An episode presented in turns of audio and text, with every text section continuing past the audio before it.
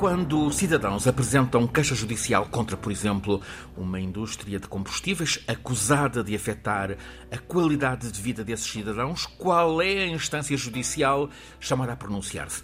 A Justiça desenvolveu competências para se pronunciar sobre questões novas de litígios ambientais ou climáticos?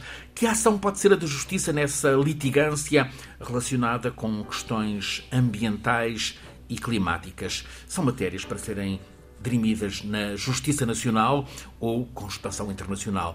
Quando em causa estão questões que afetam direitos básicos das pessoas, estaremos perante matérias de justiça climática ou justiça sobre direitos humanos. E quem é que pode eh, patrocinar, promover a litigância com base ambiental ou climática? A justiça climática é o tema central nesta edição da Escala do Clima. O professor Filipe Duarte Santos traz-nos como convidado um especialista em Direito Internacional do Mar e das Alterações Climáticas, o professor Armando Rocha. Quer apresentá-lo?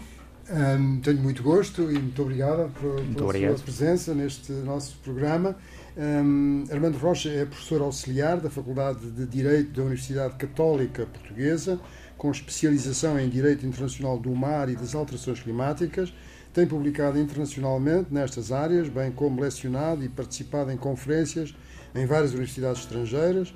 É atualmente coordenador do grupo de investigação em Climate Litigation da Law Schools Global League, uma associação que reúne algumas das faculdades de direito mais inovadoras do mundo e, portanto, é uma das pessoas que uh, está, uh, enfim, na vanguarda destes temas novos e, e também uh, gostaria de dizer que ambos participámos uh, uh, com, com capítulos num livro recente que foi publicado de Blue Planet Law, que está acessível. É, é, é só ir à, à, à net, pôr Blue Online. Planet Law e uhum. pode-se descarregar esse livro que, enfim, trata destes assuntos do ambiente e da, e da jurisprudência. Bem-vindo, Armando Rocha. Os tribunais estão preparados para a tomada de decisões concretas nesta área nova, justiça ambiental, climática, também do mar? Antes de mais, muito obrigado pelo convite. É um prazer estar aqui na vossa companhia a falar sobre este tema tão importante para a nossa sociedade. Se a sua questão é se os tribunais estão preparados, se querem responder a alguma destas questões, provavelmente a resposta é não. A última conferência em que eu participei sobre este tema achei que em vez de colocar um slide PowerPoint atrás de mim, poderia colocar uma imagem do o grito do Munch. Porque, de facto, se nós tentarmos colocarmos na pele de um juiz que tem decidido sobre uma questão que é tão complexa a todos claro. os níveis, a começar do ponto de vista científico. Claro. Ter conhecimento. Exatamente. Ter eh, e como uh, há meios, é verdade, mas uh, desde logo nós temos relatórios bastante bons do IPCC, mas duvido que muita gente seja capaz de ler e compreender e pior, fazer depois uma conexão entre uma ciência que é muito clara enquanto descrição do que é que se passa no planeta e depois ligá-la a um processo em concreto, aquela pessoa, aquela companhia, qual é a pegada em concreto aquele indivíduo, do ponto de vista científico, ambos dele. Temos, portanto, um problema. A litigância climática hum, está, está por ganhar alicerces. E temos um segundo problema, e depois responderei à sua questão, se permitires que é o facto de que para lidarmos com algo tão complexo do ponto de vista económico e social, estamos por no campo da política, no sentido mais puro do termo, porque para lidar com, com questões climáticas temos de fazer opções de vida que são próprias do poder político, do poder administrativo, tem de ser o Parlamento, tem de ser o Governo, tem de ser os cidadãos a definir. Definições claras. Exatamente. E, portanto, um tribunal fica numa posição péssima, tem de lidar com ciência com a qual ele não quer trabalhar, e legitimamente não é suposto fazê-lo, e fazer opções de mérito que se calhar não são próprias da função judicial. Agora, porquê é que as questões chegam aos tribunais? Precisamente porque há uma falência completa do ponto de vista das instituições políticas, quer ao nível nacional, quer ao nível internacional, numa tentativa de resolução deste problema climático. E, portanto, se aquele grito de desespero que os tribunais têm quando recebem este, estes pedidos é, é, verdadeiro. É imaginar a reação da justiça. É, mas também um grito de desespero dos próprios cidadãos. A mesma claro. imagem reflete a posição claro. de um cidadão perante a impotência do, dos processos políticos e diplomáticos. E há entre a população jovem uma cada, um cada vez mais grito de revolta mesmo a, a reivindicar a justiça climática. Sinto-me tentado um caso, um caso concreto uh, que envolve portugueses.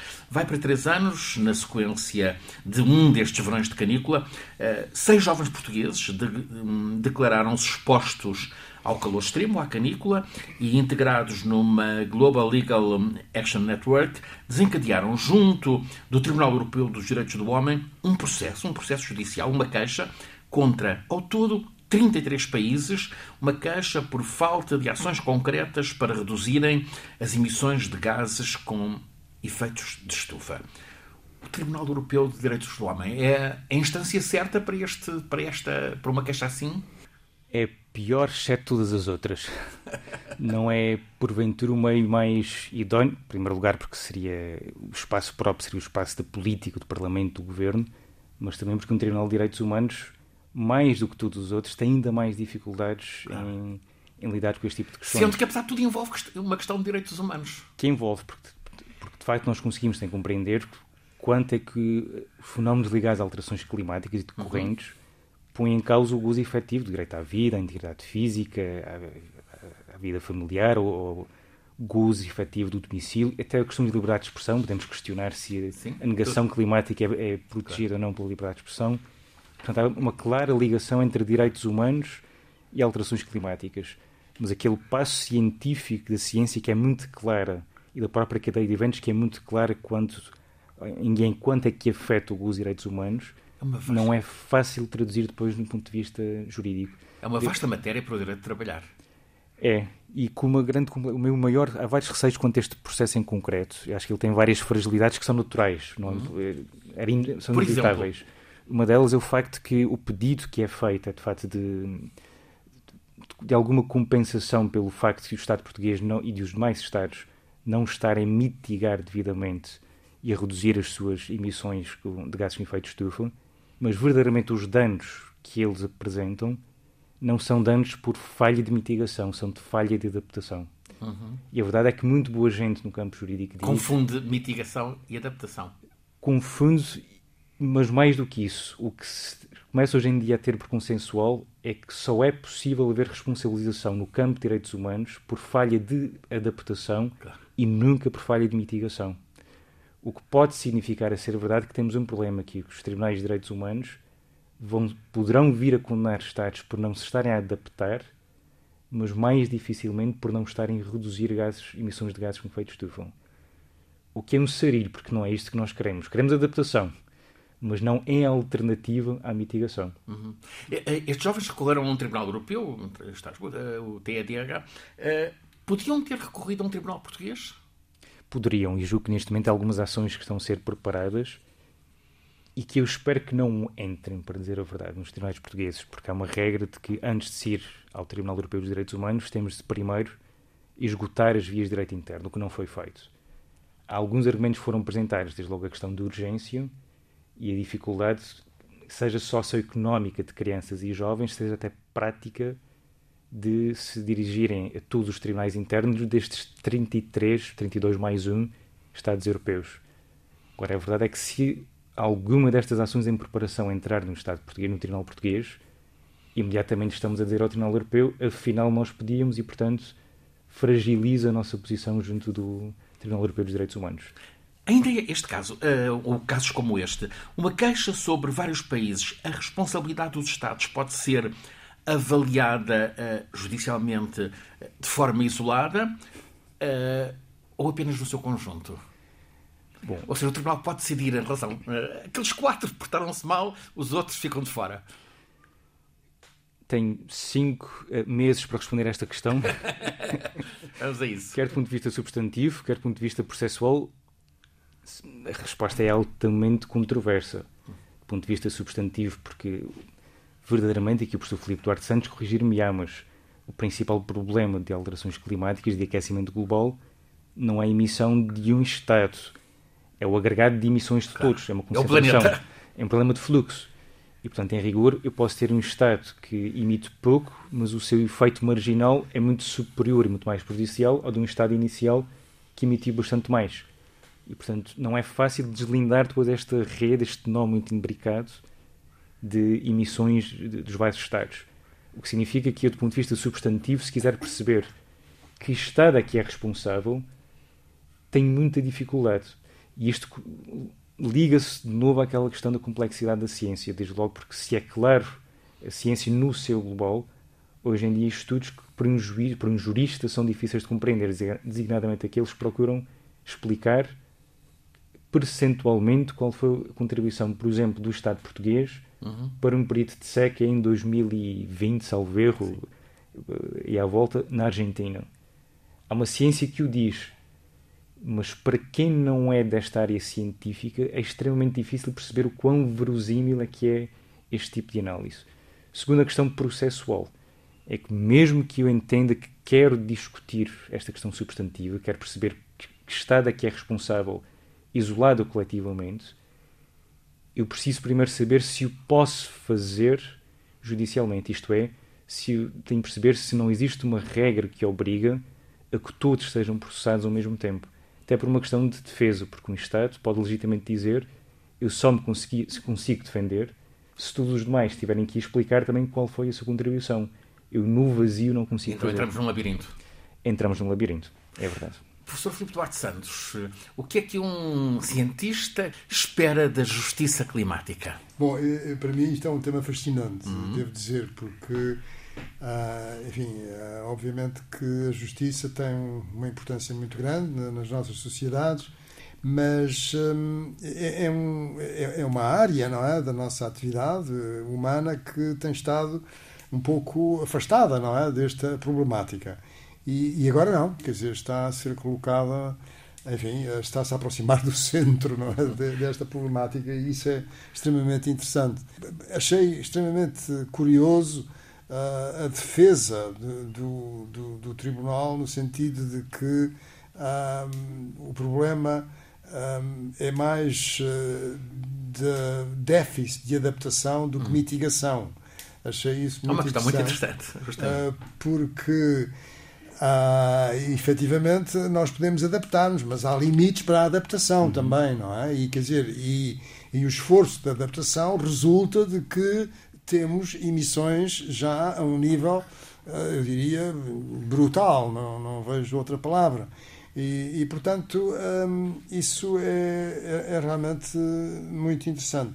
Depois já há realmente eh, a questão de que se trata de um problema global e há uh, as emissões históricas, é? as emissões históricas, cada país tem uma cota, uma cota parte nas emissões históricas, e, e aqui sim é importante salientar que o problema é, é o CO2 permanecer na atmosfera durante séculos, durante séculos, e portanto acumula-se. Um, e, e, portanto, é relevante falar das, uh, das emissões históricas. O país que tem mais emissões históricas é, de longe, os Estados Unidos mas também é importante falar das emissões, enfim, eh, num determinado ano, por exemplo, 2022 ou 2023.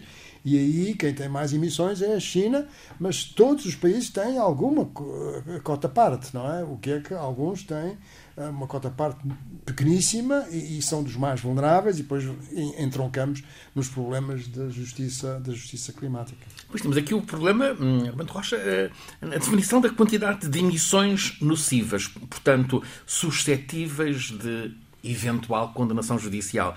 Emissões totais ou por pessoa, per capita, históricas ou, ou futuras, em função das condições geográficas do país. Como é que a justiça lida com isto?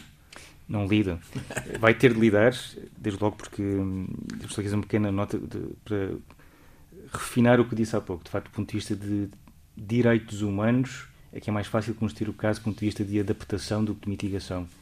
O que significa que para reduzirmos emissões e para obrigarmos os Estados à redução, não podemos fazer perante este tipo de tribunais, mas perante tribunais internos ou perante o Tribunal Internacional de Justiça, Tribunal Internacional de Direito do Mar, enfim, poderá haver aqui outras vias que estas sim podem lidar diretamente com a questão da, mitiga, da mitigação. Agora, a dificuldade do Tribunal Europeu, de facto, é muito significativa e mostra que há aqui um problema logístico dentro de, do sistema jurídico. Um outro problema mais de justiça, no sentido mais puro do termo, é a questão que me colocou, bastante certeira, porque em algum momento é preciso fazer um juízo de valor, que não é um juízo jurídico, se ter aqui uhum. expressão um bocadinho estranha, e que alguém vai ter de o fazer, sejam os Estados entre si, seja no tribunal. Desde logo porque há um princípio em que todos os Estados concordam, que está plasmado né, nos tratados internacionais, que é o da responsabilidade comum, mas diferenciada. E a questão está aqui nesta vírgula, mas diferenciada.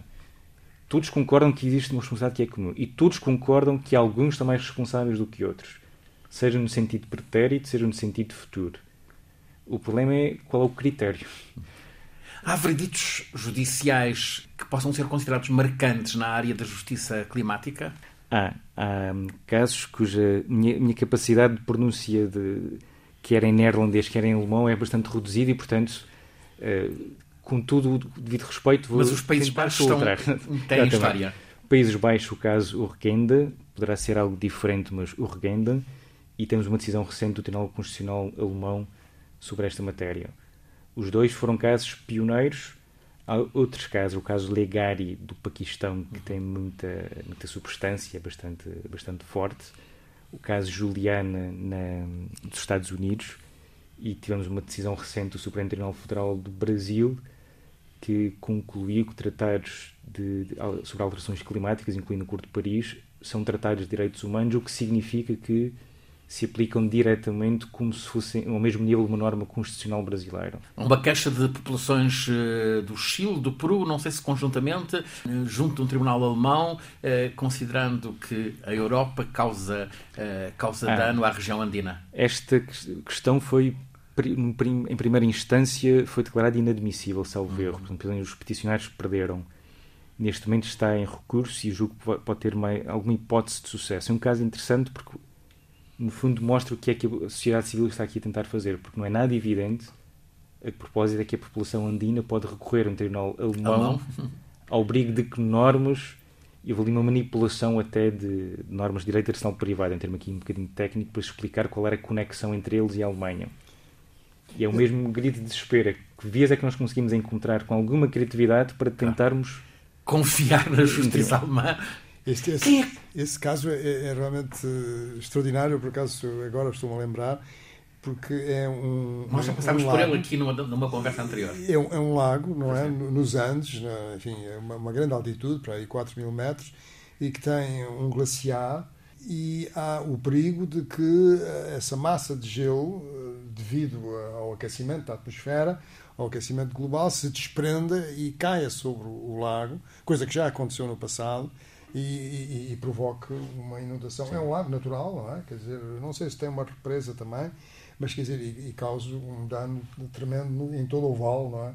Com, com essa água. Portanto, uh, aqui não se trata de, de, adaptação, reparem, porque, quer dizer, uh, como é que se pode adaptar? Quer dizer, tentar que, que, que aquele gelo continue a ser gelo. Continua a ser gelo, como é que isso se faz, não é? Claro. Um, ah, ah, faz-se, aliás, eu estou-me a lembrar, no, no, no no glaciar do Ródano Sim. põem panos porque para proteger, claro. para proteger porque tem um valor turístico tão grande não é é conhecido desde enfim há séculos e tem uhum. sido muito uh, referido na literatura etc e, e é um sítio turístico então põem panos para que uh, uh, a evaporação seja, seja menor mas quer dizer mas mas é realmente interessante, mas de, de, dependeu tudo isto de um, de, um, de um peruano não é? que sentiu as coisas de uma forma tão intensa que uhum.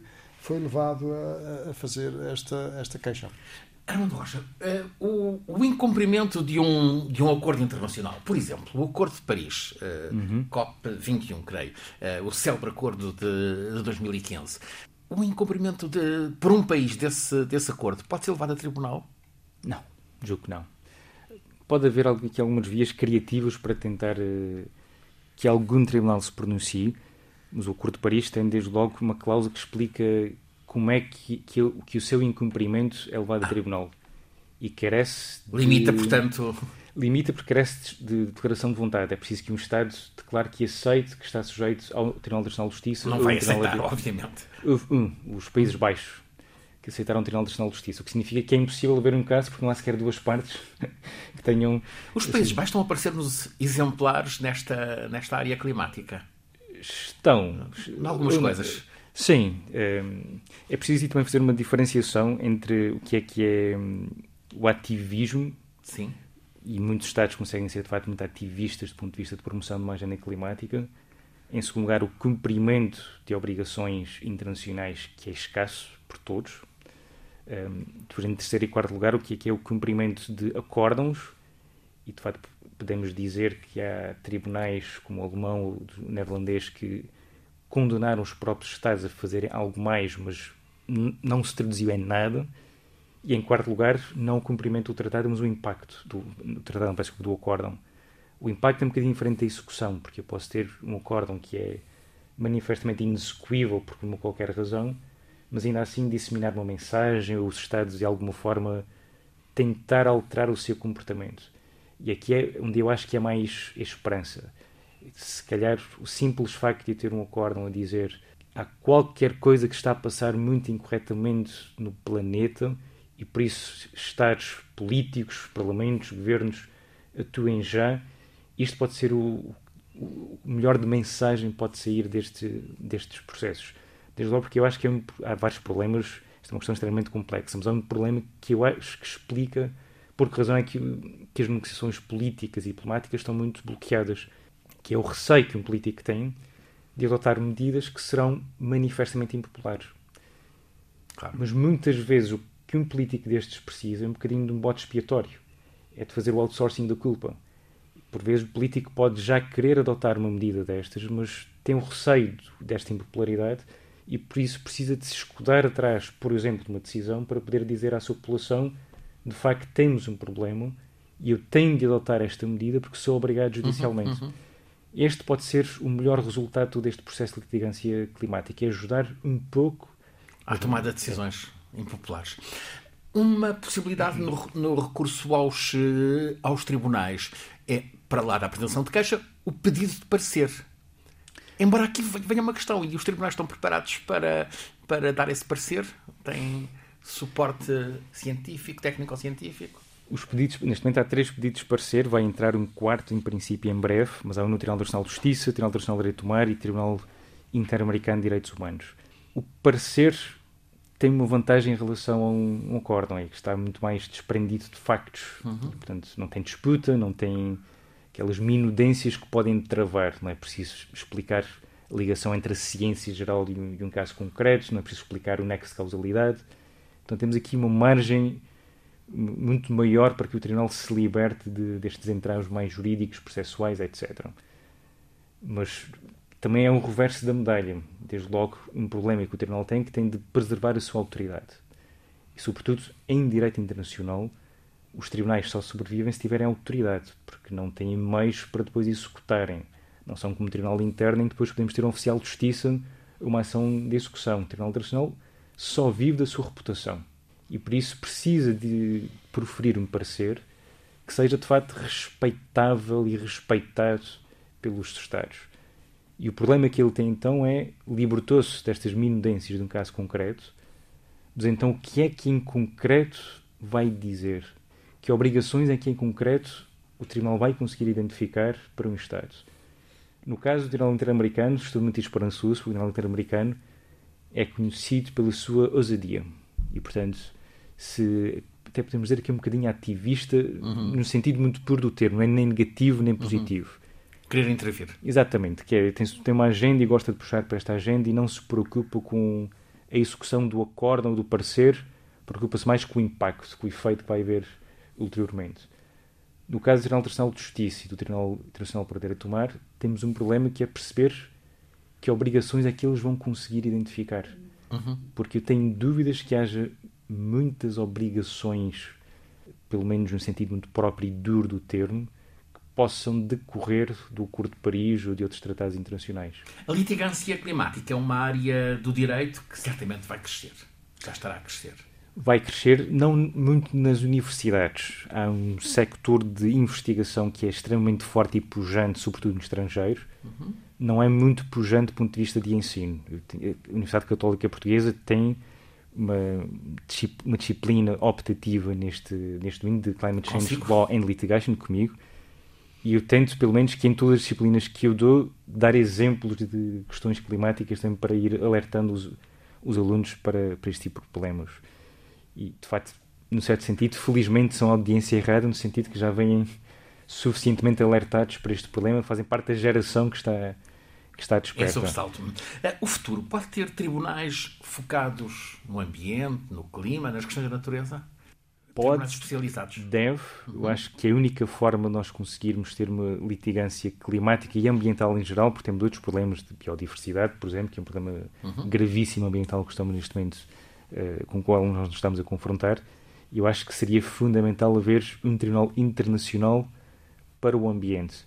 E Portugal aqui tem uma oportunidade de ouro. Não só temos um enorme prestígio diplomático lá fora, como somos um dos potenciais destinos de instalação para um tribunal internacional para o ambiente.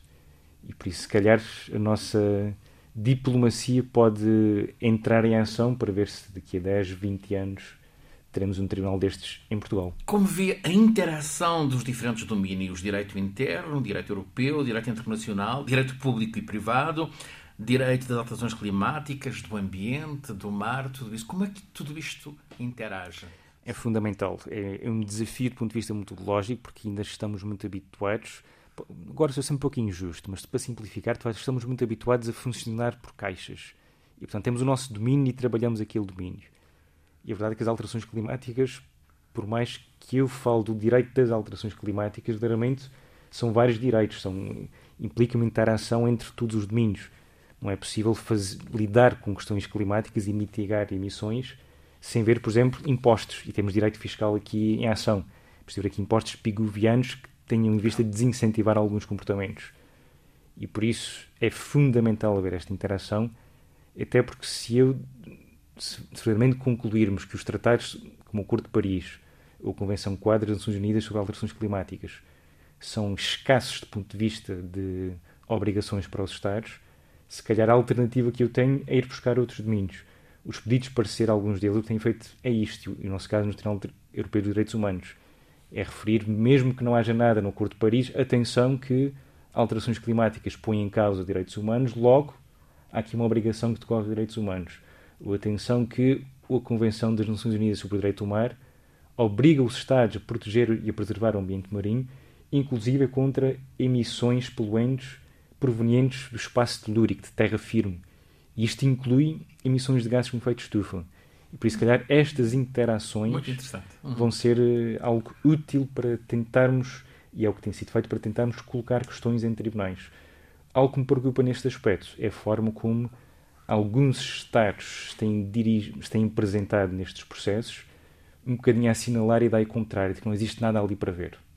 Isto tem sido visível, por exemplo, no pedido de parecer no Tribunal Internacional de Direito do Mar, em que o que os Estados, o que alguns Estados têm defendido é que só existem obrigações ao abrigo do Acordo de Paris, que é uma forma de dizer ao Tribunal não vejam nada aqui porque não vão encontrar nada, e ao mesmo tempo estão indiretamente a assinalar ao Tribunal Internacional de Justiça não vale a pena procurar à volta porque não existe nada.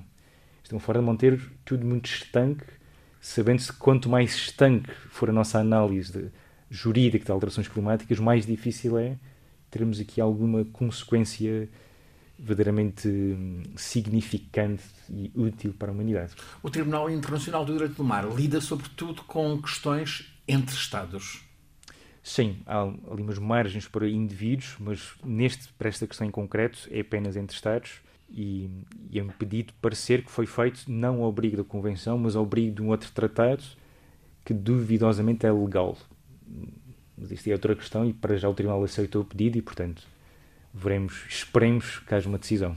Portugal tem a questão de expansão do, do território marítimo, eh, mas não há propriamente uma litigância fora da, da discussão, da negociação diplomática. Não, julgo que a nossa questão marinha está perfeitamente consensualizada e, portanto, estamos ainda à espera de, de uma decisão final sobre a extensão da plataforma continental, mas não tem sido particularmente litigiosa, isso não. Professor Filipe Duarte Santos, prevê um, é de prever um futuro próximo com muita litigância climática? Eu creio que sim, porque no fundo fecham-se as portas não é? e, e as pessoas uh, encontram outras saídas. E há é? novas gerações que e estão muito implicadas. Uh, sentem que isto é um problema, sobretudo, que irá afetar as, as irá afetar mais do que os pais e os avós e os bisavós, etc. E, e os filhos e, e os, os netos, etc. Claro. E, portanto,